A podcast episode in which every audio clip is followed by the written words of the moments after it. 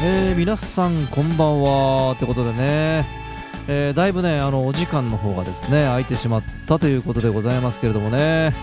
えー、改めまして、え、MC の独眼竜正和でございますね。こんばんはというね。ちょっとね私事なんですけどもね。まあ、立て続けにねちょっといろいろございました。関係でですねお届けの方がね、え、だいぶおろそかになってしまって、え、申し訳ございませんでした。ということですね。えー、まあね、えー、気を取り直してね、えー、しっかりやっていきたいと思うんでございますけどもね、まああの毎回言っておりますけどね、あのこのコロナのね問題なんですけどもね、もう厳しくなっておりますよね、ちょっとね、まあ、ワクチンの方がですね、あのだいぶ出てきたようでございますけどね、まあ、そのオリンピックとのね開催、ねオリンピック開催とのもう天秤状態っていうね、まあ、なんとも歯がゆい感じになってしまってますけどもね。まあ、あとね私のね、まあ、大好きなねあのスーパー銭湯の方なんですけどもね。こちらもですねもう31日までですか？今月のあの休業してしまってるということでですね。まあねこう市民のこう憩いの場所でございますからね。もう本当に一刻も早くあのその行政の方がね、えー、解除されることをこう祈っておりますけどもね。ああとですねあの我が社のですねあのテクニカルアドバイザーでもありますね。あのインドのアナンド君なんですけどもね、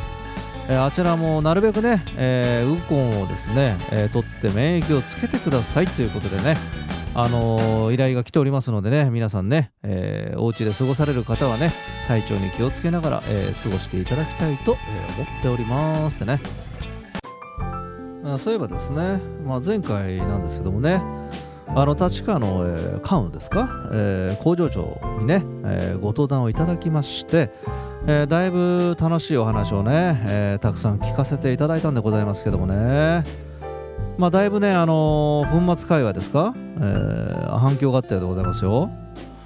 まああの時期がね、えー、時期ですからね。あの工場長の方もねあのコンビニ飲みですね。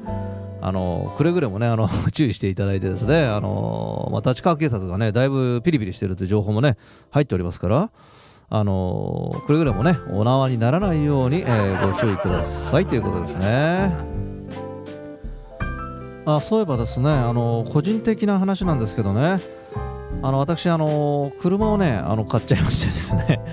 あの、まあ、乗り換えたっつうですか、えーまあ、以前ねあの乗ってた車なんですけどねあの旧型のえー、古いねあのクラウンなんでございますけどね。まあ、ね、簡単に言うと形はねあの完全なタクシーですね。あのフェンダーのね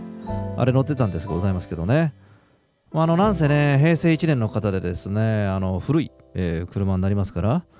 まあ、かなりねあのガタがねあの来てしまっていたということでですね、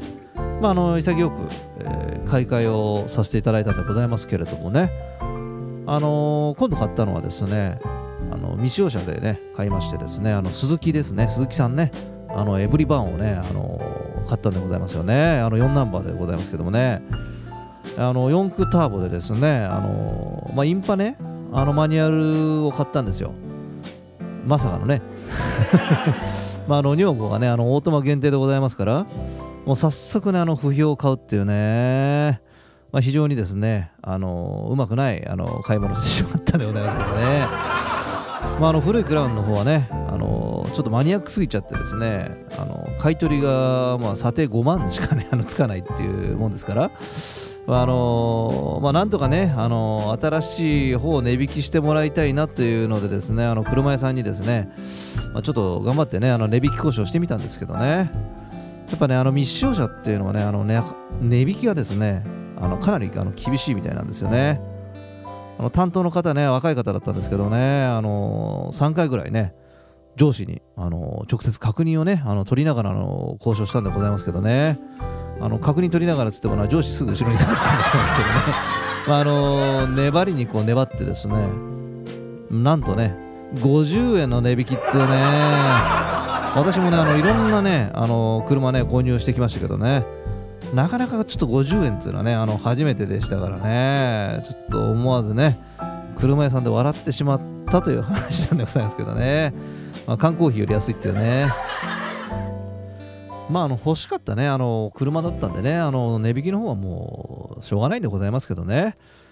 まああの無事にですね手続きも終わりましてですねあのいざね納車の日をこう迎えたんでございますけどね。早速ねあの車をねあの駐車場に、えー、こう入れようと思ったんですよね。でうちはですねあの車庫がですねあのプレキャスト式っつうんですか？あのトンネルみたいになってるやつなんですけどね。こうバックしてねこう入れようと思ったらですねまさかの高さがオーバーして入らないっつうね。これは焦りましたよね本当にね。一応あの買う前にちゃんと測ったねあのつもりだったんでございますけどね。こう途中にある段差をですね考慮し忘れるっていうね。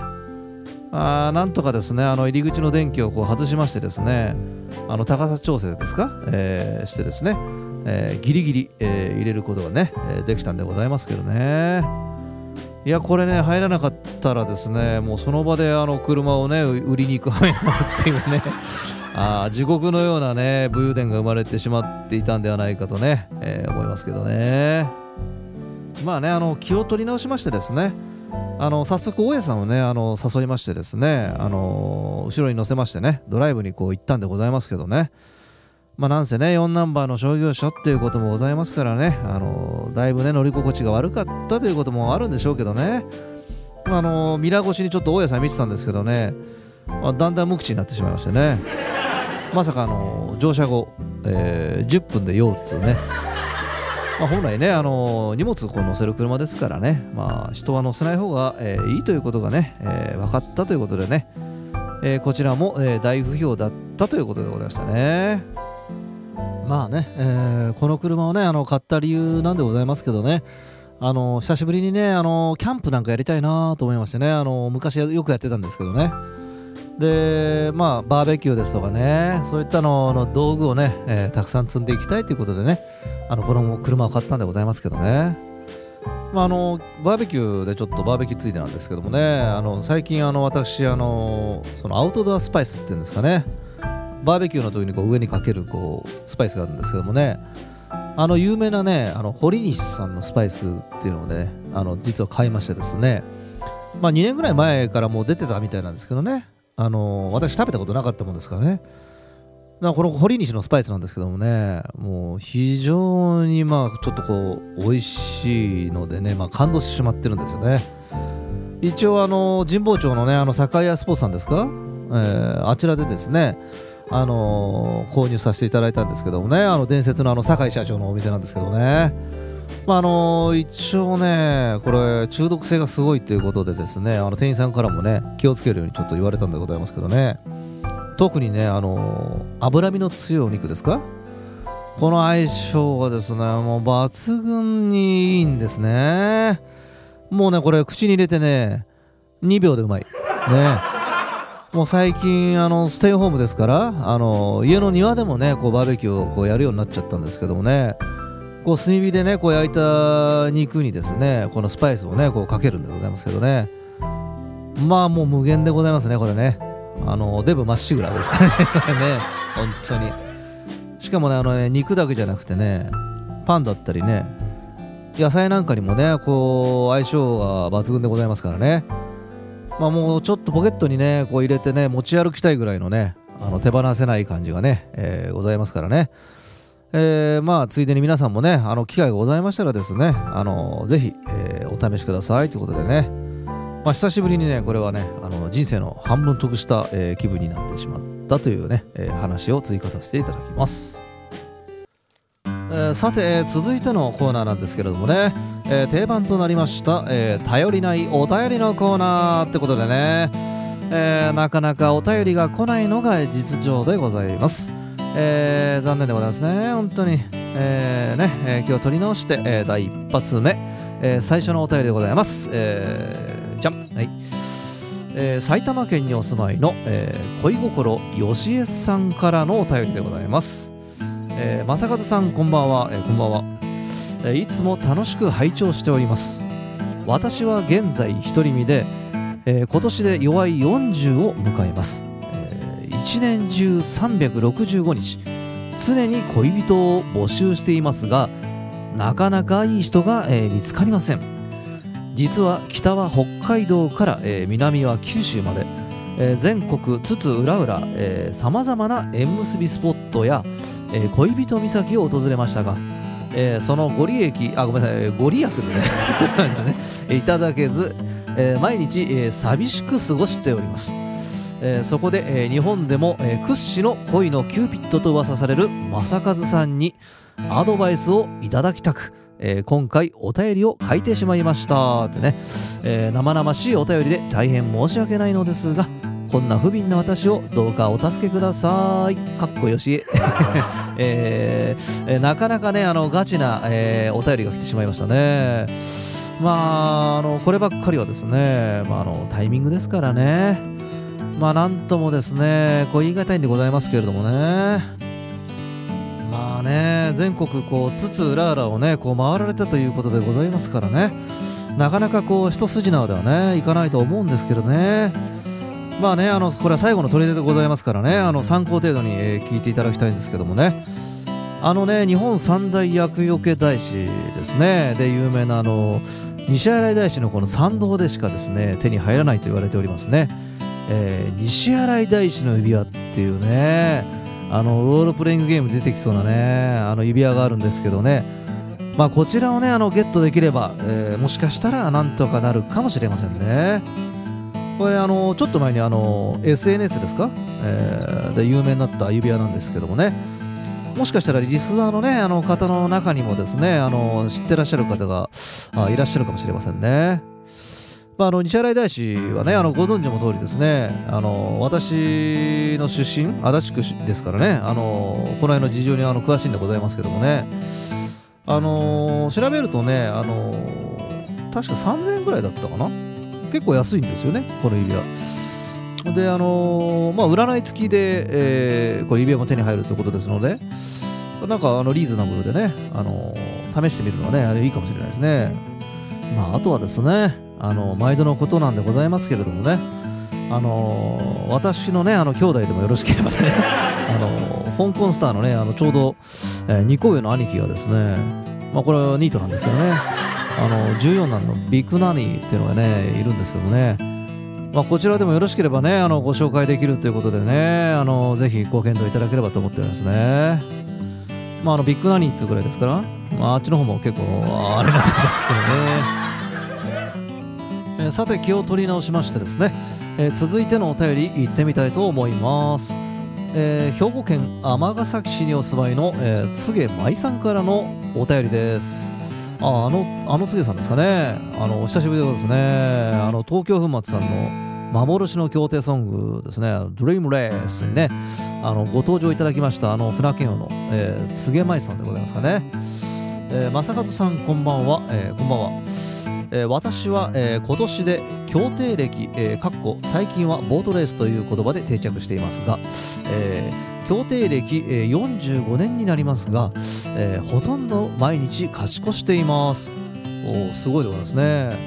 えー先日えー10万周の剣を立て続けに取ってしまいさすがにちょっと勝ちすぎて飽きてしまっている感も否めません。とりわけ何か面白いことがないか暗中模索の毎日を過ごしています、えー、正和さんは、えー何か面白いエピソードなどお持ちではないでしょうか？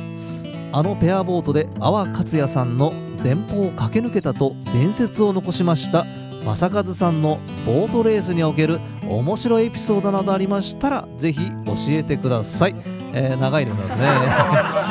えーということでございますけどもね。まあ私はですねえーボートレースはあのかじる程度しかね、まあ、やってないんでございますけどね、まあ、大体は、えーあの聖地さんですか、えーと一緒に行くことがね多いんでございますけどもね、まあ、始めたばかりの頃はですねもちろんあの選手なんでねあの全然わからなかったもんですからね、まあ、選手に実際会うなんてこともねみじんもこう考えてなかったわけですよね。そしたら、あの協定終わってね、あの外出てね、あのたまたまなんですけど、あの協定場のね外の駐車場ですかね、あそこね、あの誠司さんと2人で降りましたところですね、ちょうどですね駐輪場のこう奥の方からですね、あの全身こう青色のねあのつなぎをね着た、いかにもこう選手っぽいねあの服装の上にね、こう阿波克也って書いてあるねあのつなぎを着た人がですね、あのバイクでこう通り過ぎようとしてたんですね。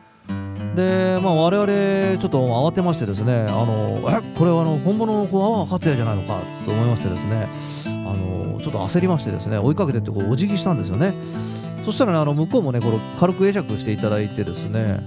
あこれは初めてこう選手に会ったぞっていうことでねあの大興奮してね、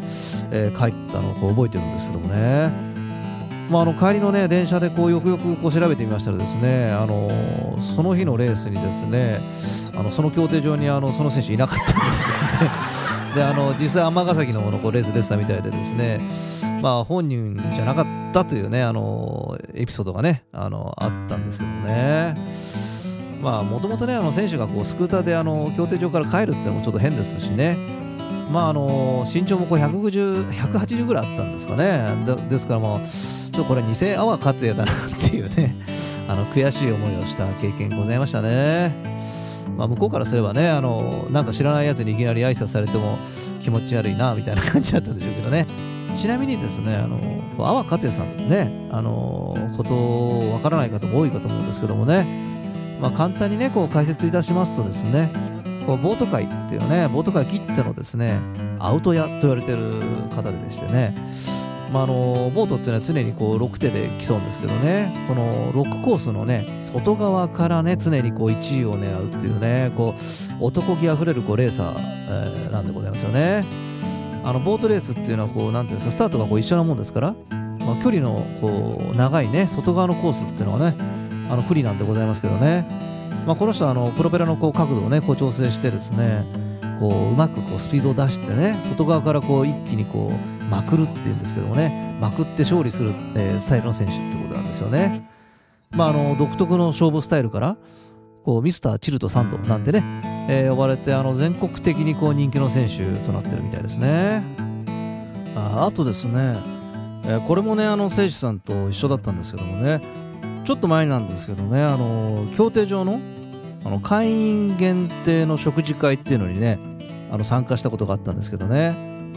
あの私あの一応こう見えてあの玉川競艇場のですねあの会員だったもんですから、まあ、あのそこはですねあの東京支部の選手の中からですね代表でこう6名ぐらいの選手がね一緒にあの参加していただいてですねあの食事を一緒に、えー、していただけるというねありがたいちょっと会があるんですけどもね。あのその抽選当たりましてですねまあ、あのちょうどレースが終わってからあの会食ということだったんでねあのその日のあの昼間は誠司さんと2人でこうレースやってたんですけどね。でまあちょっとその、えー、レースが終わりまして、えー、そろそろですねあの時間が近づいてきましたということでしたのであのちょっとうろうろねその辺を誠司さんとしてたんですよ。で場所がちょっとねあのよく分からなかったんでねあの門の辺りをこううろついてたんですけどもね。であなんかそしたらちょうどその時ねあの同じようにあの招待状みたいなハガキをねこう持った人が裏門の辺りからこう入ってったものですからあそこかな？あそこが入り口なのかなと思ってですね。我々もねちょっと近づいていったんですよねそこに。そしたらあの門営のねあの人がねあこちらからどうぞみたいな感じでですねあの入れてくれたんですよね。でそのまあ前に先に行ったその男性についてですねこうしばらくこう歩いていきますとですねまああんまりねあの大きくはないんですけどねそういう建物がね出てきましてね。えーまあ、その入り口でですねあのこう見たなんか見たことあるこう女性レーサーの方がねあこちらですどうぞっていう感じであのその手招きをしてですねその男性をまず案内したんですよね。でまあ我々もそこに習いましてですねあの近づいていったらですねあのどうぞって案内されたもんですからねあのそのまま建物にこう入っていったんですよね。で結構こう建物なんか狭いなと思ったんですけどね。なんかその会議室みたいな感じぐらいの大きさだったんでね。あのこんなとこで会食をするのかな なんてちょっとあの思ってね。一緒にアステイさんと2人入ってたんですけどもね。で一応扉こう開けましたらですね。まあ、あのまだ奥にこう数名しかこう来てなかったようでね。まあ我々そこで軽くその人たちにまず挨,、まあ、挨拶っていうか会釈をしたんですけどもね。でまあその人たちもね軽くこうこっちにねこう会釈してねあのまあその会場がね始まるまでちょっと待ってたんですけどね。でまあお菓子でもこう置いてあるお菓子でも食べようかなと思ってねこうなんかちょっと視線を感じるんですよねその時ね。でそしたらですねよくよく見たらその挨拶した人たちをねよく見たらこれ全員ねボートレーサーとねあのー、よく見ると協定漫画のねあのモンキーターンですか？あのー、人気のねあの漫画があったと思うんですけどもね。あの主人公のモデルになったあの浜野屋健吾さんですか？えー、とですねあのこう江戸川協定みたいなねこう荒れた水面が得意なねあの石渡哲平さんね、えー、この人の江戸川哲平の読みを持ってるんですけどもね、まあ、その2人とお二人とですね、まあ、さらにこう落合直子さんですとかねあの新井翔吾君なんかもね、えー、結構そうそうたるメンツの人たちがねそう座ってたんですよね。まあどうやらですねあの誘導されるがままにねこう来てしまったんですけどもね。まあ、あの間違ってこう選手の、えー、控室にご案内されちゃったっつうねあの奇跡のような、えー、オチがあったんですけどね。まああのだいぶねあのせいさんがね、えー、背小さいもんですからね。あとあれ我々が堂々とこう歩いてたもんですから。まあ誘導のね若手の選手もねあの盲営の人もねこう選手と間違えて案内を、えー、してしまったんじゃないかなと思いますよね。まあ私はだいぶ太ってるんですけどね。あのー、それとね我々のこう前をこう歩いてた、えー、人なんですけどね。あのはがき持ってね。あの人はねあの石渡哲平さんだったらしいですよ。まあねあの協定のねあの話ちょっと興味ない方がね多いということですのでね、まあ、ちょっとこれぐらいに、えー、しておきたいと思いますけどね。えー、つげさんのねあのはがきにあった面白いエピソードということでね。あのちょっと私が体験した、えー、協定エピソードをご紹介させていただきましたということでね。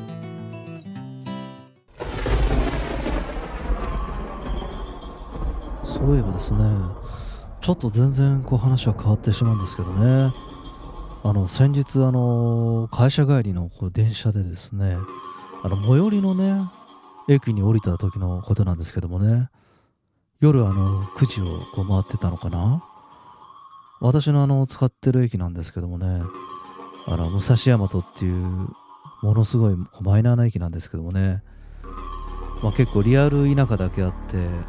駅の駅のね奥の方はこうだいぶ暗いんでございますよね。で駅前にもですね青白くこう光ったローソンが1軒だけあってですねこう結構寂しさをですね醸し出しているんでございますね。まあその日はねあの休日ダイヤのこともあって1両目にですね23人しか乗ってなかったんですけどもねこう降りる人はほとんど数人だったのかなっていうふうに今考えたらちょっとこう異様な感じがしたのをね覚えてるんですけどね。まあなんかねあの低気圧のせいもあったんですけどね。その日に限ってちょっとこう肩が凝るなーってね。あ足早にホームに降り立ったわけなんでございますけどもね。そしたらですねなんかこう嫌なね独特の雰囲気っていうんですかね。こう生暖かくてですねマスク越しにこうふわっとね匂いがしたんでございますよね。まあちょっと嫌な感じはしたんでございますけどもね。恐る恐るこう足をねあの踏み出したんですけれどもそうしたらですね急に足元にこうどす黒いですね10センチ四方のこう湿った塊が見えたんですよね。危ないと思ってですねうまく避けることができたんですがねこれよくよく見てみますとなんと人糞だったっていうね。まあ、なかなか人糞は落ちてないと思うんですけどね。もう結婚のようにですねトイレにこう向かって落ちてたもんですからまあその方もねおそらく限界だったんじゃないかと思いましてね。まあちょっとね私うっかりこう踏みそうになっちゃったんですけどこううまくこう、えー、かわせましたからね。あのー、無事だったんでございますけどね。ちょっとねあの周辺見るとですねあの黄色いなんですか？あれあの展示ブロックですですかね？こすった跡とかありましたからね。こううっかり踏んでしまった人なんかもこういたんじゃないかなということですね、えー、ご報告でございましたね、まあ、ちょっとねあの、暑くなってきたんでね、まあ、ちょっと階段風にお話をさせていただいたんでございますけどもね、えー、皆さんも、えー、不意の人風にはね、え、お気をつけくださいということでねございました。えー、さてですね、えー、そろそろ、えー、お別れの時間が近づいてきてしまいましたね、え、独眼流ラジオ、えー、第8弾ということでね、え、ちょっと私のな話がねあの長めになってしまったんでございますけどもね、え、皆様ねお楽しみいただけましたでしょうか？ということですね。えー、さて次回はですねあのまたちょっとゲストのコーナーをね、えー、お届けしてまいりたいと思っておりますのでね、えー、楽しみにしておいてくださいね、え前回ちょっとですね、え長かったもんですから、え少し短めにご登壇いただこうとは思っているんでございますけれどもね、えだいぶスパイシーな、え回になるんじゃないかと思っております、えヒント言っちゃいましたね。えー、じゃあね、えー、皆さんね、えー、お楽しみいただいたようでございますのでね、えまだまだ話し足りないことはございますけれども、え本日は、えこの辺にて、え終わりとさせていただいておりますね、えそれではまたお会いしましょうということで。I'm back to c a r c h a n Goodbye See you